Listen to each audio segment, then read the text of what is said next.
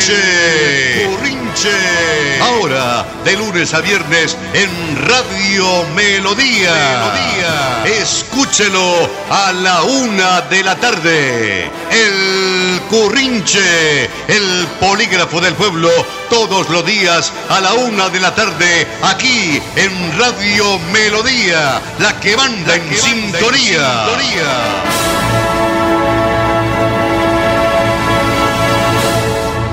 Con la técnica de los ingenieros Andrés Felipe Ramírez León y Arnulfo Otero Carreño.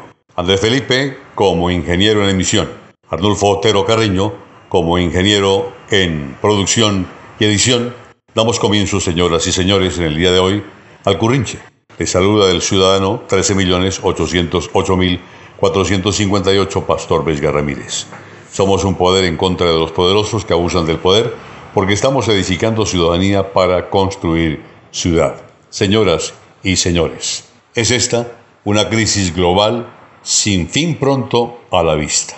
Quizás sea temprano para formular juicios definitivos sobre su manejo en los distintos países, pero los balances no se han hecho esperar, sobre todo donde parece que el virus está bajo control. Al salir del confinamiento, crece la demanda ciudadana por la rendición de cuentas. Ante todo, tales ejercicios deben ser aleccionadores para enderezar rumbos y estar mejor preparados frente al futuro. ¿Cómo logró Alemania acertar ante el coronavirus? Fue ese el titular de un amplio informe que le dio la vuelta al mundo. La experiencia alemana se cita como ejemplo de efectividad para combatir el problema en Europa, donde otros países lo sufrieron en proporciones catastróficas. Sus autoridades acudieron a medidas menos draconianas seis semanas después de la primera muerte, anunciaban la domesticación de la pandemia. ¿Cuál la fórmula? Entre las razones señaladas hay tres que parecen notables. Alemania cuenta con un excelente sistema de salud pública, el que el Estado ha venido invirtiendo casi sin descanso, a excepción de un receso que, un receso que hubo en el año 2008. Su estructura descentralizada ha probado enormes bondades durante la crisis. Al salir del confinamiento, crece la demanda por la rendición de cuentas. Ante todo, tales ejercicios deben ser aleccionadores para enderezar rumbos y estar mejor preparados frente al futuro inmediato. A estas razones institucionales, respaldadas por una robusta economía, se suma el liderazgo de Angela Merkel, cuyo poder de persuasión hizo posible niveles de consenso nacional para implementar con éxito las distintas medidas como las pruebas y rastreos de contagios. Las alabanzas de los éxitos alemanes contrastan con los balances negativos de la administración de Boris Johnson en Inglaterra. El mismo Financial Times publicó un informe devastador mientras crecen las exigencias por una consulta pública que permita responder a básicos interrogantes el quién, qué, cuándo y por qué respecto de las decisiones frente a la crisis. Pocas tan cuestionadas como la fecha en que se ordenó el confinamiento, pues hacen parte de este cuestionario. Si este hubiese sucedido una semana antes, admitió uno de los epidemiólogos que aconsejaban al gobierno, las muertes causadas por el virus se habrían podido reducir por lo menos hasta la mitad. A fines de junio, más de 45.000 personas habían muerto como causa de la pandemia en el Reino Unido, país con la tasa de mortalidad más alta en el continente europeo.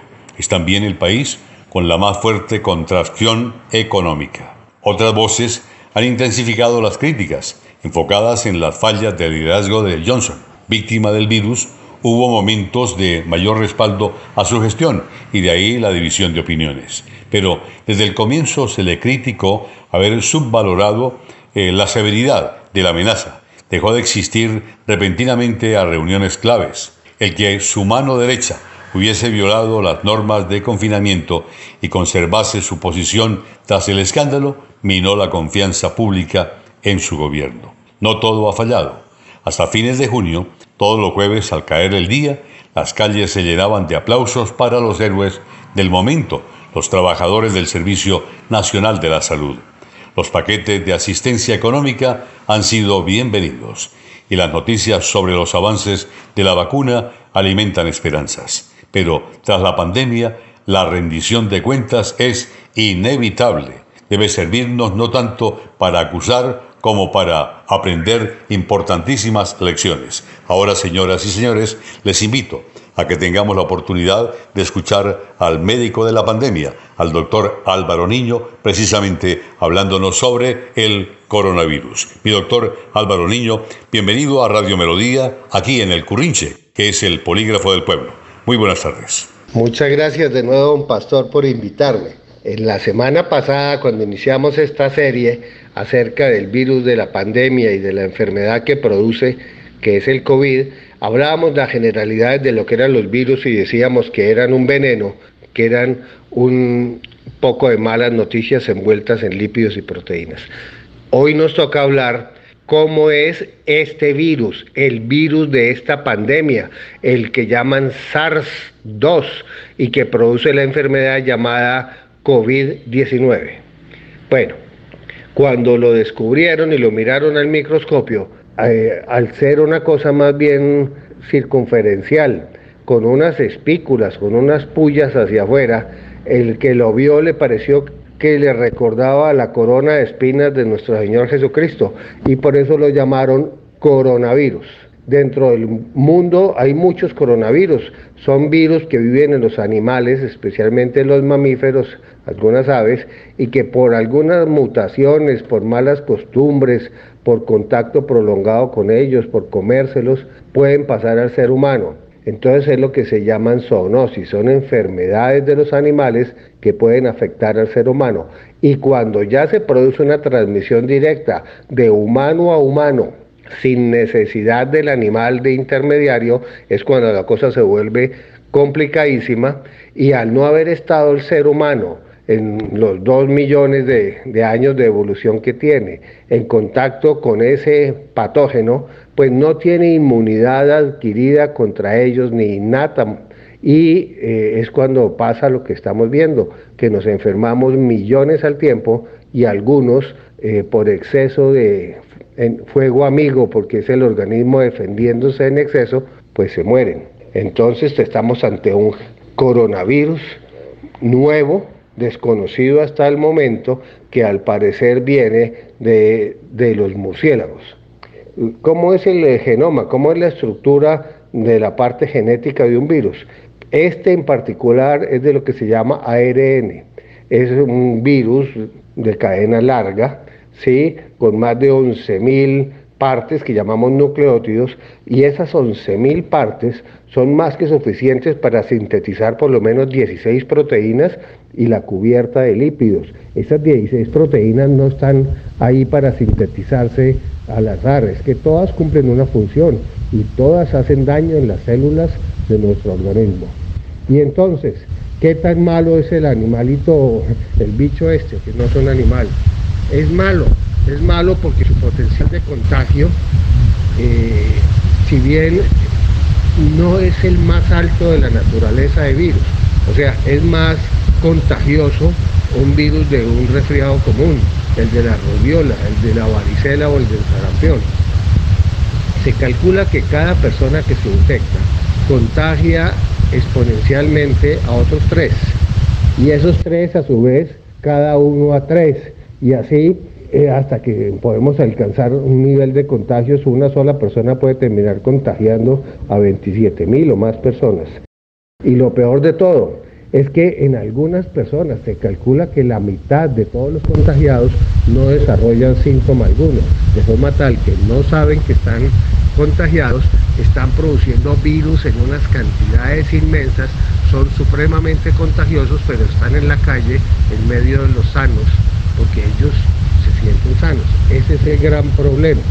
El otro caso eh, es que tan mortal es.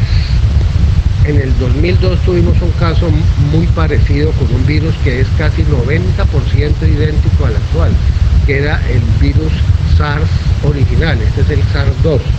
Pero como se limitó a China y el sudeste asiático, eh, pues no le pararon muchas bolas. Pero digamos que tuvo una tasa de mortalidad en las zonas donde se manifestó eh, cercana al 8, 10%. Pero por otra época eh, apareció en el Oriente Medio, por allá en Arabia, otro coronavirus que era transmitido por los camellos y dromedarios que produjo lo que se llama el MERS y cuya tasa de mortalidad fue entre el 20 y el 40% con un promedio de 30, o sea, era mucho más peligroso el MERS que el actual. El actual COVID-19, que es la enfermedad que produce el virus SARS-2, tiene una mortalidad promedio en el mundo entre 2, 2,5%, por lo que es definitivamente menos grave que los otros coronavirus y muchísimo menor que el virus del ébola que mata al 50% o el virus de la rabia que mata al 95% de las personas que se contagian. Digamos que se muere más gente por influenza cada año, pero lo que pasa es que este virus, al ser nuevo, se convirtió como una moda y le está atacando a demasiadas personas al mismo tiempo, haciendo que colapse por completo el sistema hospitalario, en especial donde se atienden los casos graves. El problema no es que sea el virus más mortal, más mortal ni más contagioso que exista, sino que le está dando a demasiadas personas al mismo tiempo, don Pastor. Hasta la semana entrante.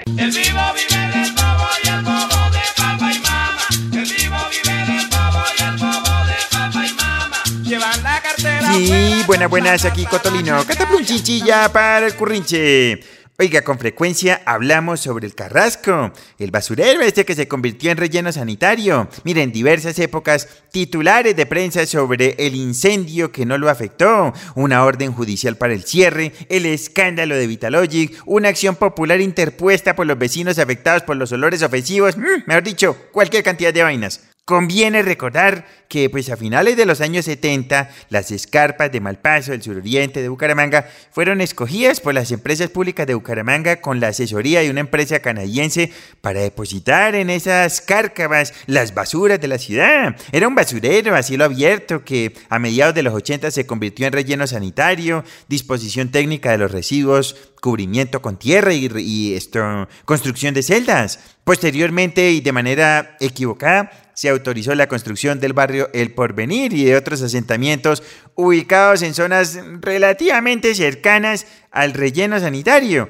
Y a partir de esos años, con la legislación ambiental nueva, se inició un verdadero calvario y nido de conflictos entre la EMAP, la comunidad, las autoridades ambientales, la CDMB, el ANLA y el Poder Judicial. Además de lo expuesto, pues se agregan enormes intereses económicos y contratos y a veces no muy santos. Mire, a la fecha el lío está vivo. Jurídicamente hay orden de cierre desde el 2011, imagínense, y ambientalmente desde el año pasado por orden del ANLA. Pero... Hmm, sin embargo, se mantienen funcionando debido a la emergencia sanitaria que se causaría al cerrarlo, pues no hay un sitio definido para llevar los residuos sólidos y a la racionalidad con que el juez encargado del caso ha actuado pues ampliando pasos, ¿no? Pero como dice el dicho, no hay plazo que no se venza ni fecha que no se cumpla.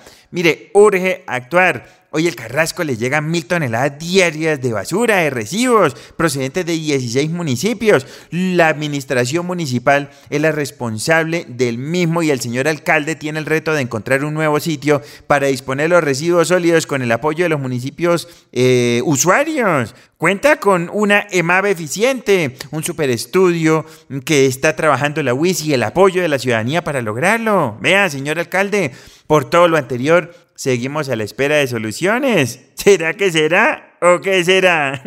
Les dice con mucho gusto y con mucho cariño, Cotolino Cataplun-Chinchilla.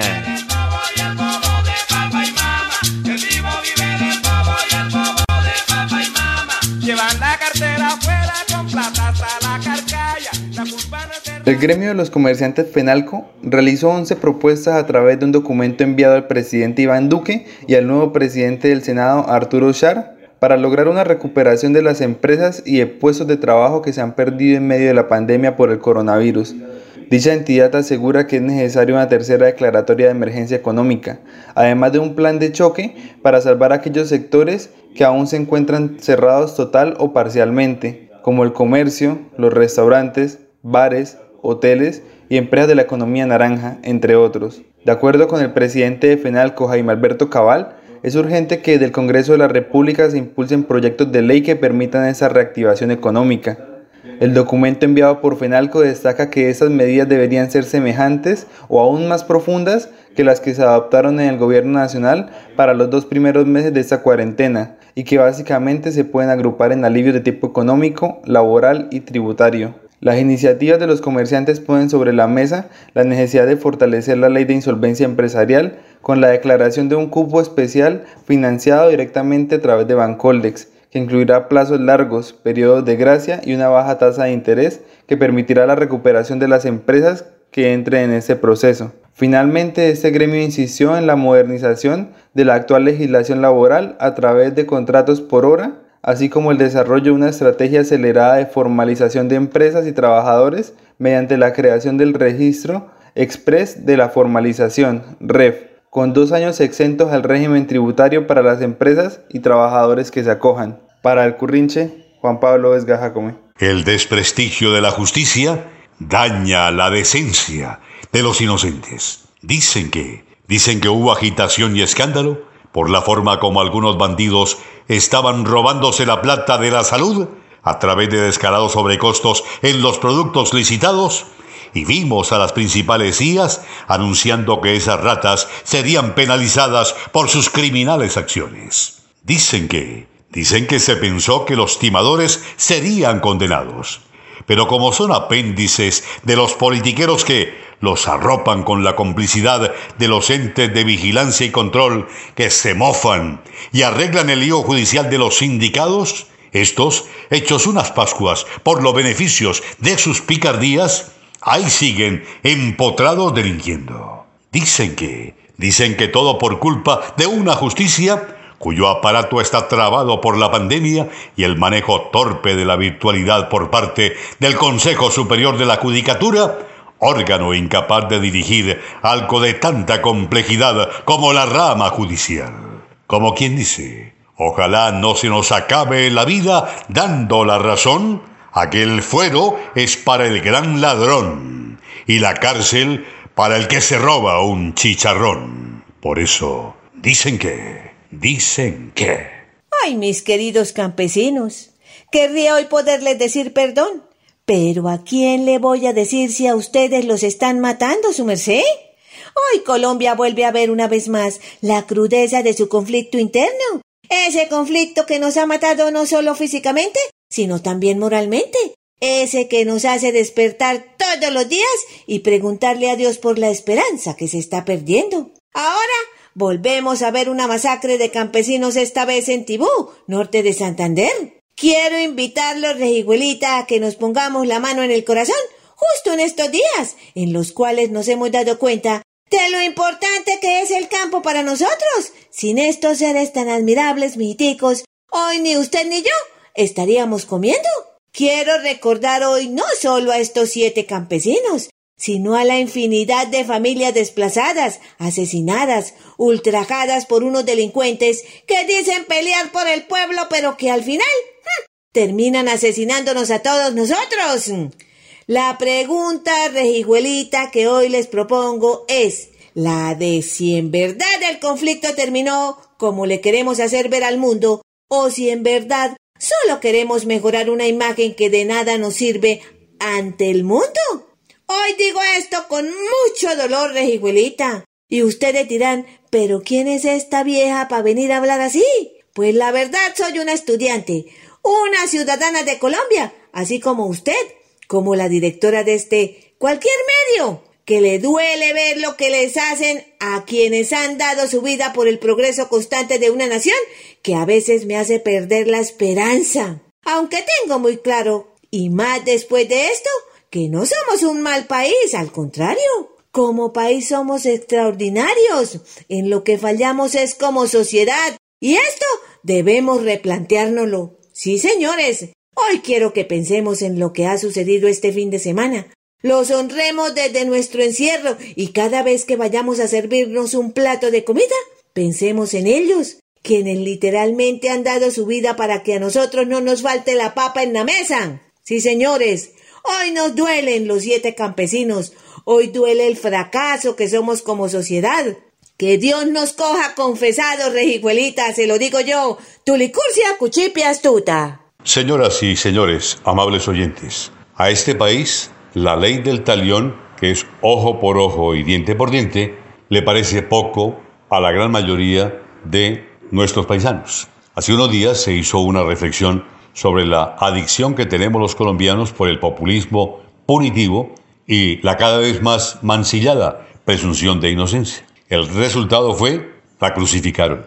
La violencia desbocada del colombiano lo lleva todos los días a hacer justicia por la mano propia, a linchar al ladrón, a matar al infiel y a condenar perpetuamente al agresor con el único fin de saciar un deseo de justicia difuso y egocéntrico. En otros escenarios, tales medidas son avaladas por quienes, con el deseo de aprobación popular, arman a la ciudadanía usando el siempre efectivo populismo punitivo. Digo deseo difuso porque la sed de venganza nubla el juicio y egocentrismo de cada uno de nosotros, porque no nos sentamos a pensar en nuestra justicia como una subjetividad atada a pasiones y predisposiciones, sino que creemos que nuestra justicia es la más justa y, sin lugar a dudas, la correcta, la que debe aplicarse por la incapacidad de reconocer en nuestros juicios el error, la equivocación y la malicia.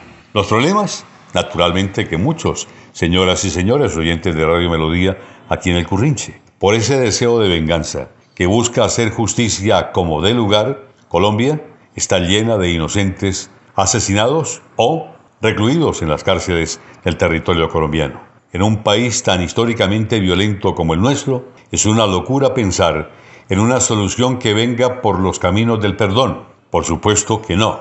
En Colombia, al que ejerce violencia hay que violentarlo con la fuerza. En Colombia al hijo pródigo no se le puede ocurrir volver a casa. Hace ya dos mil años crucificaron a uno, entre otras cosas, por defender que se debía perdonar al enemigo olvidar la ofensa y bendecir al malhechor. Hoy se condena a cualquiera que defienda la presunción de inocencia como base de un modelo de justicia que busque rescatar, por lo menos, los derechos más fundamentales. Llegaremos a crucificar a todo aquel que no mate al agresor en un acto, preguntamos. Nos precipitamos por un barranco de odios que cada vez entiende menos del concepto real de justicia justa y que piensa cada vez más en la justicia como ese vino que sacia la sed de sangre. No se trata de hacer una defensa a la institucionalidad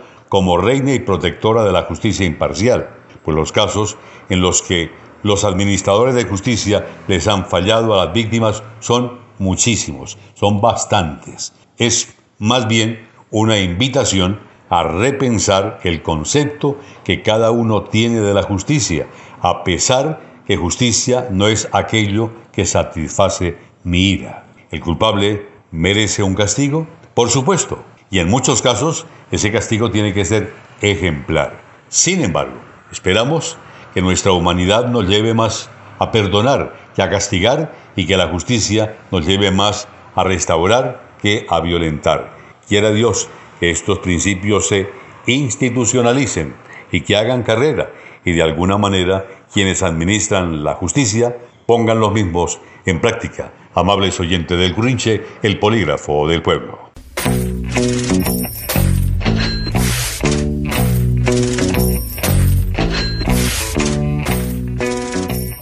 Cordial saludo, les habla Santiago de la Cosa. No solo el gobierno, también el país entero necesita saber a qué juega el Ejército de Liberación Nacional. El escenario que hoy está planteado es bastante confuso para usar un calificativo benévolo, mientras desde Cuba los que fueron negociadores en el más reciente intento de diálogo envían señales que alimentan la esperanza de que las partes regresen a la mesa la unidad investigativa de este diario revela un comprometedor video en el que alias Fujimori, emisario de alias Lenin, mano derecha de alias Pablito, le jura lealtad a Nicolás Maduro, dictador venezolano. Esta revelación es sumamente comprometedora. Se sitúa en otro plano. Uno incluso distinto al de las implicaciones que pueda tener para un proceso de paz en el que se conozcan más detalles de las ya bien documentadas facetas actuales del grupo guerrillero.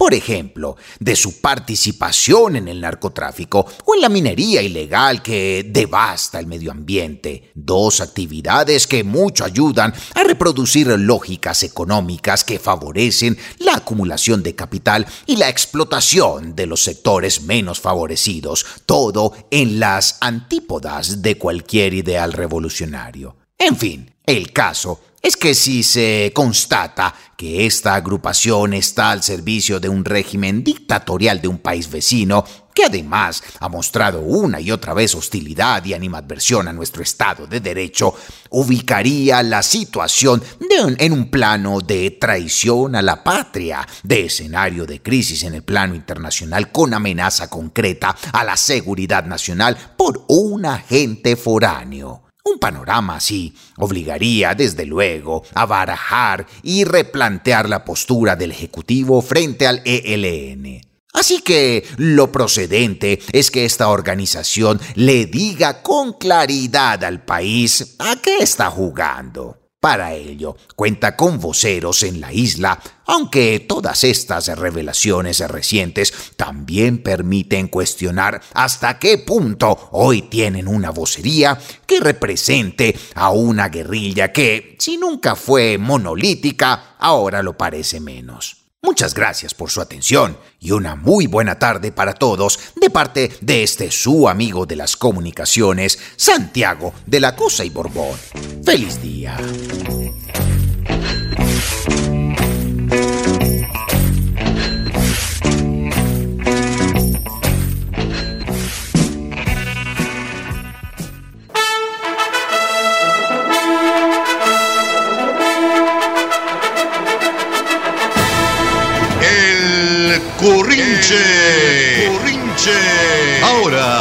Lunes a viernes en Radio Melodía. Melodía. Escúchelo a la una de la tarde. El Currinche, el polígrafo del pueblo, todos los días a la una de la tarde, aquí en Radio Melodía, la que manda, en, sintonía. en sintonía.